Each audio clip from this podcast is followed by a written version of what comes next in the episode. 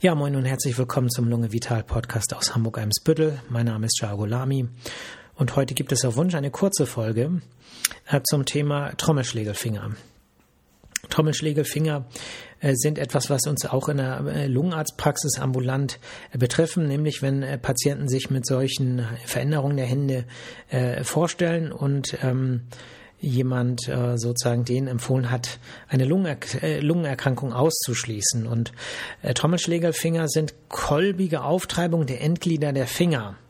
Ähm, das bedeutet, wenn ihr euch jetzt mal eure Finger anguckt, äh, dann ist ja am letzten äh, Glied äh, sozusagen der Fingernagel. Und äh, wenn ihr euch die so seitlich anguckt, äh, dann kann man ja sagen, in der Regel wird der Finger in die Peripherie hin immer ähm, schlanker und ähm, bei Trommelschlägern Fingern ist es so aber, dass das letzte Glied äh, verdickt ist. Und zwar meistens in der Breite, aber auch in der Tiefe. Und äh, das kann eben ein Hinweis auf eine äh, ähm, Erkrankung sein. Und äh, dazu möchte ich ein bisschen was erzählen, weil häufig ähm, man ja so Menschen im Bekannten- oder Familienkreis hat, bei dem einem das vielleicht aufgefallen ist und dass das Ganze einen krankhaften Hintergrund haben kann.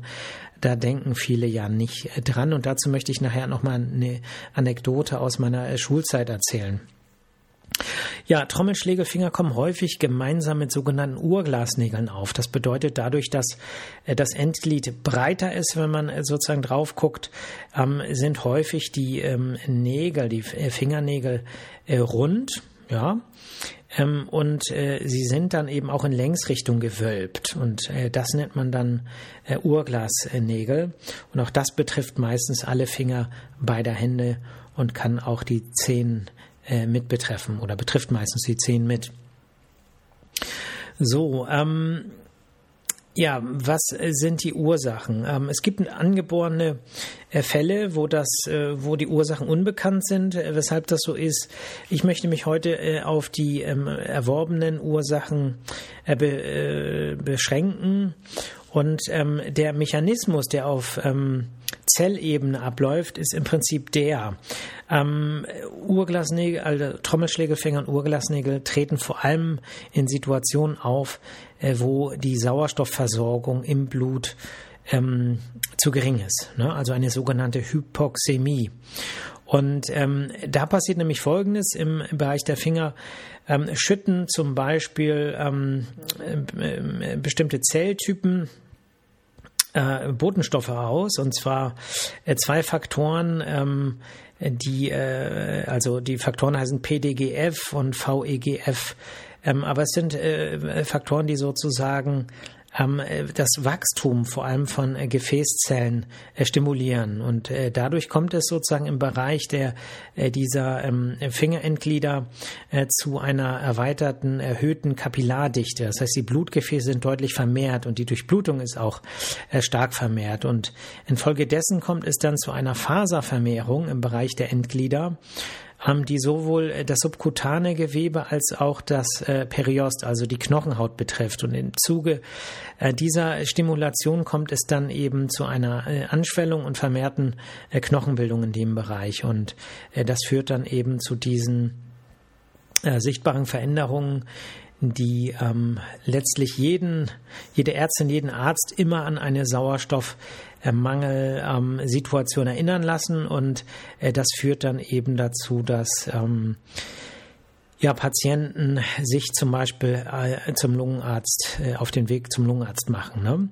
Es gibt noch eine Erkrankung, die äh, sozusagen noch ähm, ja, in anderen Bereichen, anderen Knochen und Gelenken relevant ist und ähnliche Veränderungen macht und wo es auch äh, ähnliche Ursachen in der Diskussion sind. Das ist die äh, sogenannte Osteoarthropathia hypertrophica. Darauf möchte ich heute nicht eingehen. Es soll ja eine kurze Folge werden und deswegen äh, heute nur das Wichtigste. Ja, welche Erkrankungen äh, sind das, die jetzt so mein, ähm, äh, mein Fachgebiet, äh, die Lungenheilkunde betreffen? Es sind vor allem Erkrankungen, die schwer sind und die Lunge sehr beeinträchtigen. Ähm, es ist das Lungen, das Bronchialkarzinom, also Lungenkrebs. Es ist die Lungenfibrose. Es ist das Lungenemphysem. Es sind Bronchiektasen, also Erweiterung äh, der Bronchien, COPD und auch äh, Erkrankungen des Rippenfells, Tumoren des Rippenfells zum Beispiel, aber auch Metastasen äh, der Lungen äh, können zu solchen Veränderungen führen. Ähm, was ich heute, muss man sagen, äh, äh, ach so, das äh, zweite sind Herzerkrankungen natürlich, vor allem Erkrankungen, äh, die dazu führen, dass die Sauerstoffkonzentration im Blut abfällt. Das sind besonders Herzerkrankungen mit einem sogenannten links-rechts-Schand, äh, rechts-links-Schand, Entschuldigung. Ähm, da ist es so, dass äh, äh, von der rechten Herzkammer muss ja das Blut ähm, in die, äh, jetzt muss ich mal kurz überlegen, also muss ja in die Lunge gepumpt, nee, ich habe was falsch gesagt, Entschuldigung, äh, links, rechts Schand. Ähm, aber das ist jetzt ein bisschen zu kompliziert, wenn ich das erkläre, aber vielleicht ähm, nur ganz vereinfacht, ähm, wenn jetzt jemand zum Beispiel ein Loch in der Herz, im, im Septum der Herz Kammer hat, ja. Normalerweise fließt ja das Blut, wird das Blut ja von der rechten Herzkammer in die Lunge gepumpt, äh, wird dort mit Sauerstoff ähm, angereichert und fließt dann sozusagen über den äh, linken Vorhof in die linke Kammer und wird von dort in das, in den großen Kreislauf gepumpt.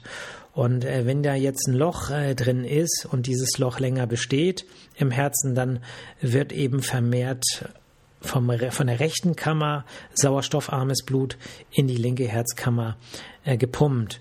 Und äh, das führt dann eben dazu, dass äh, das Blut im großen Kreislauf zu wenig Sauerstoff hat. Ne?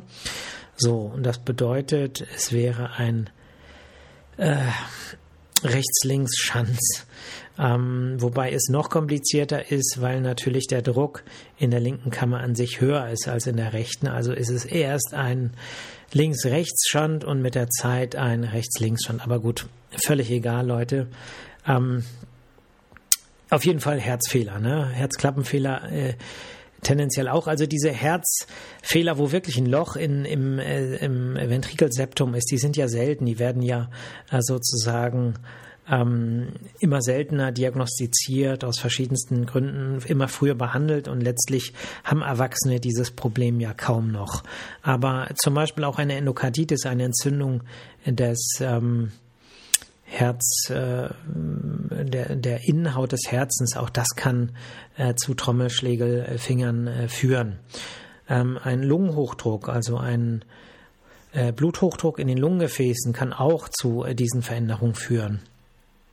So, das bedeutet, alles, was irgendwie zu einer Sauerstoffmangelversorgung äh, führt im Blut, macht potenziell oder kann potenziell äh, diese Veränderung machen. So, und jetzt ähm, ist es aber so, äh, diese, ähm, dieser Podcast führt ja auch immer dazu, dass ich auch immer dieses und jenes Thema aufgreife und nochmal so gucke, was ist so aktuell. Und da muss ich einfach sagen, habe ich jetzt auch in Vorbereitung auf die heutige Sendung äh, wieder ein bisschen was dazugelernt, denn was bei mir auch nicht so sehr im Fokus war, ist, äh, sind Erkrankungen auch des äh, Darms. Ne? Also äh, zum Beispiel die Colitis ulcerosa oder ein Morbus Crohn können auch zu Trommelschlägelfingern äh, führen. Ne? Die Leberzirrhose kann zu Trommelschlägelfingern führen oder sogar ein Morbus Hodgkin mit abdomineller Lymphknotenbeteiligung.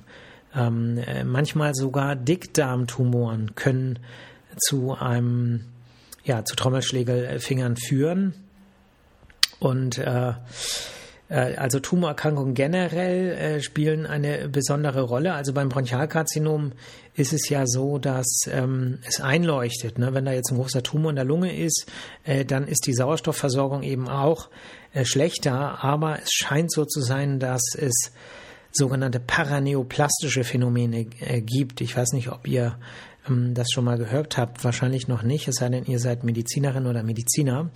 Ähm, es gibt eben viele Tumoren, die Hormone produzieren oder irgendwelche Faktoren äh, produzieren, die dann zu äh, Veränderungen führen, äh, die eigentlich gar nicht so tumortypisch sind. Ne? Und ähm, solche Veränderungen können aber manchmal äh, Tumoren verraten. Ne? Zum Beispiel ein Bauch Bauchspeicheldrüsentumor führt häufig zu einer verstärkten Gerinnungsneigung. Ne? Und dann gibt es jetzt Menschen, die kriegen eine Thrombose, keiner weiß warum. Und der Grund ist aber ein äh, Bauchspeicheldrüsentumor. So, und äh, diese Trommelschlägelfinger äh, können eben auch so gesehen als paraneoplastisches Phänomen gewertet werden bei einigen Erkrankungen. Ne? Und äh, beim Bronchialkarzinom ist es eben nicht nur Ähm, äh, ne, man kann dann ja messen, sind die Sauerstoffwerte wirklich ähm, vermindert oder ist der Tumor schon so lange da, dass er wirklich zu einer langfristigen ähm, Hypoxämie führt. Und da muss man sagen, das ist häufig nicht der Fall, sodass äh, man sagen kann, dass bestimmte Tumoren wahrscheinlich Faktoren produzieren, die dann eben zu diesen Veränderungen führen, sodass wenn diese hm, diese Trommelschlägefinger ähm, auftreten. Zum Beispiel, man weiß genau, man hat das vor drei Jahren nicht gehabt, plötzlich hat man das, wäre zum Beispiel ein Grund, äh, da eben auch in diese Richtung Untersuchungen äh, vornehmen zu lassen. Ne?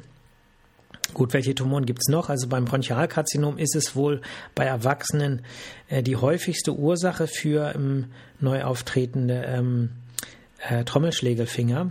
Ähm, und ich hatte ja eben schon äh, erwähnt, äh, Tumoren der, äh, des Rippenfells, Pleuratumoren oder auch Morbus Hodgkin, also Lymphome, können das Ganze verursachen und selten machen das eben auch Dickdarmtumoren. Ähm, Tuberkulose, Endokarditis, HIV hm, habe ich auch bei meinen Recherchen gefunden, dass die das auch machen können. Das kann ich ehrlich gesagt nicht mit Erfahrungen untermauern. Das ähm, äh, sozusagen sollte, aber dann, wenn man keine anderen Ursachen äh, hat, ähm, natürlich alles mit abgeklopft werden. So, das bedeutet, wenn ihr jetzt für euch sagt, Moment mal, mein Onkel, meine Tante, irgendjemand oder ihr selbst habt solche Veränderungen, ähm, dann würde ich empfehlen, äh, als allererstes in eine Lungenarztpraxis zu gehen, äh, weil äh, das eben äh, so das häufigste ist, was äh, zu solchen Veränderungen äh, führen kann, also Hypoxämie aufgrund einer Lungenerkrankung. Auch das hängt natürlich von Risikofaktoren ab. Aber dann sollte es Lungenfunktionstests geben, sollte die Sauerstoffsättigung im Blut äh, untersucht werden und ähm, ja, die Diffusionskapazität, wie gut das Lungengewebe Sauerstoff ins Blut aufnehmen kann, ähm, aber Natürlich auch äh, der, das Blutbild selber spielt eine Rolle. Gibt es äh, zu wenig rote Blutkörperchen, dann kann natürlich auch äh, das Gewebe nur unzureichend mit Sauerstoff äh, versorgt werden. Äh, dann sollte äh, aus meiner Sicht auch ähm, Bildgebung erfolgen, es sei denn, es ist vorher schon erklärt. Bildgebung heißt zum Beispiel die, eine Computertomographie des Thorax, das wäre die genaueste bildmorphologische Untersuchung der Lunge. Ähm, man könnte eine Belastungslungenfunktion machen, um zu gucken, äh, ist es vielleicht eine sehr leichte äh, Störung der Sauerstoffaufnahmekapazität, die man in einer Ruhemessung nicht sieht, aber unter einer Belastungssituation auftreten könnte. Und äh, dann äh, ist die Frage, ob man was gefunden hat. Und wenn nicht, kann man äh, sagen, die Lunge ist mehr oder weniger abgehakt. Und dann würde ich empfehlen, geht, äh, sollte der zweite Gang zum Kardiologen gehen. Dort sollte eine äh, Echokardiographie des Herzens gemacht werden, um äh, Herzfehler auszuschließen, um Klappenfehler auszuschließen, eine Endokarditis, wobei eine Endokarditis meistens mit schweren allgemeinen Symptomen einhergeht. Also dass es einem super gut geht und man sagt, Mensch, die Finger finde ich komisch ähm, und klär das mal ab und, und dann kommt eine Endokarditis raus, ist sehr, sehr, sehr unwahrscheinlich. Es sei denn, es ist vielleicht eine bereits abgelaufene Endokarditis, die zu einem Klappenfehler geführt hat. Ähm, ja, dann, ja, also Herz untersuchen lassen, äh, Lunge hatten wir schon. Und dann, und da muss man wirklich sagen, die Empfehlung, ähm, die kann ich eigentlich erst jetzt aussprechen, nachdem ich äh, mir das Wissen angeeignet habe, ähm, wäre äh, eben auch zum Gastroenterologen zu gehen und ähm, dort äh, die, äh, den Darm untersuchen zu lassen. Also äh, eine Magenspiegelung, eine Darmspiegelung würde ich äh, empfehlen, eine Sonographie, ähm, um mögliche Veränderungen der Leber abzuklären, den Lymphknotenstatus zumindest, wenn er sonografisch erkennbar ist. Ob man jetzt ein CT macht, ähm, das würde ich äh, von der Empfehlung eines Gastroenterologen oder einer Gastroenterologin abhängig machen ähm, und inwieweit Labordiagnostik im Hinblick auf eine äh, abgelaufene Tuberkulose in der Vorgeschichte, da gibt es einen relativ bequemen Bluttest, den man machen kann. Und ob man jetzt einen HIV-Test macht, äh, würde ich auch davon abhängig machen, äh, was für ein Mensch da vor mir sitzt und wie hoch die Wahrscheinlichkeit ist. Und äh, das würde ich auch immer offen kommunizieren und natürlich braucht man für solche Untersuchungen auch die Einwilligung. Das heißt, das Ganze geht nur, wenn die Patientin oder Patient das auch wirklich möchte.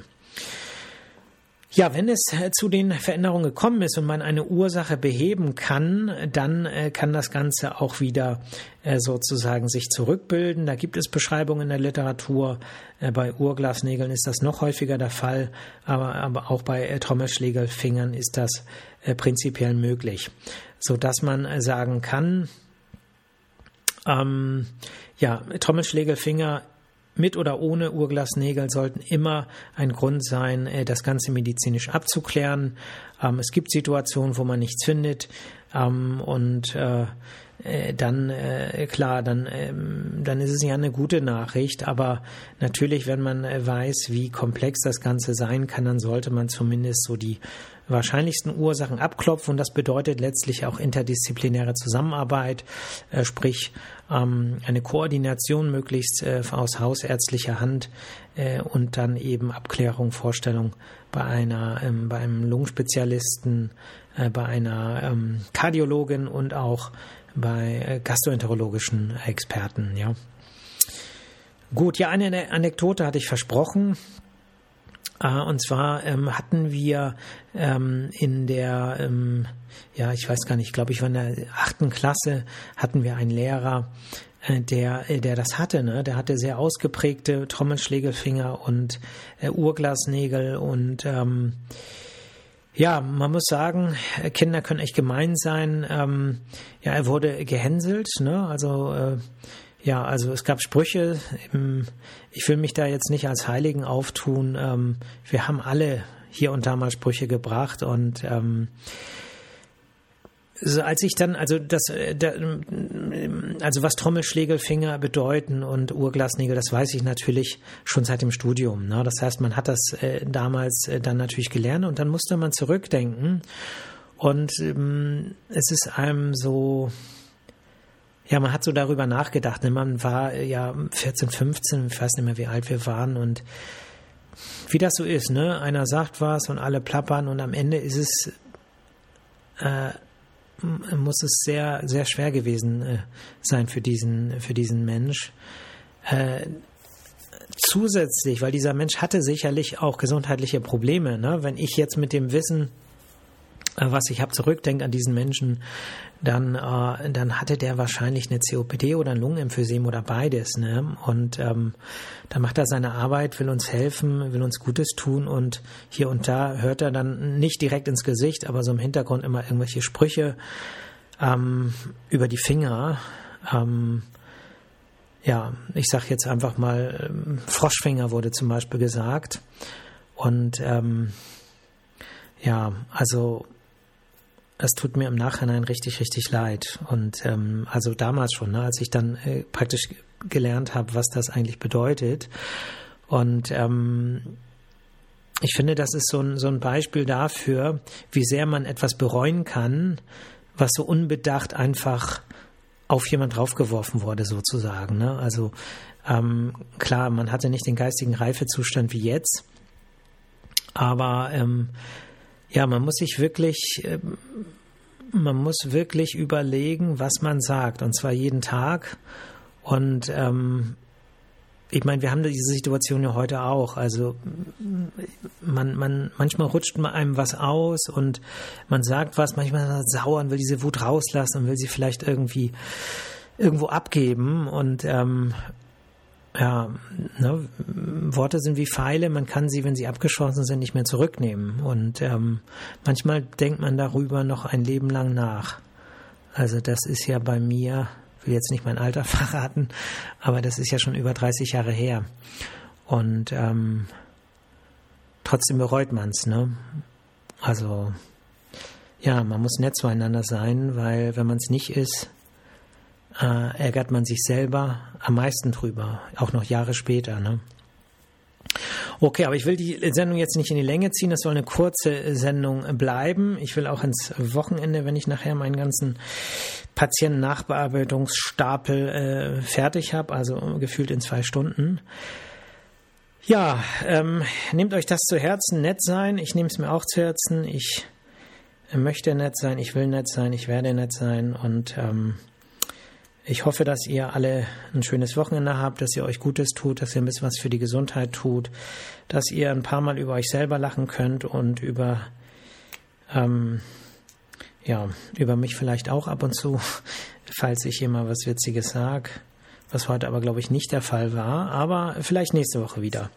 Insofern schaltet wieder ein, ähm, wenn es am nächsten Freitag wieder heißt Lunge Vital Podcast und dann wieder ein bisschen länger. Heute fast 20 Minuten geschafft. Hakuna Matata. Macht's gut. Bis dann. Ciao.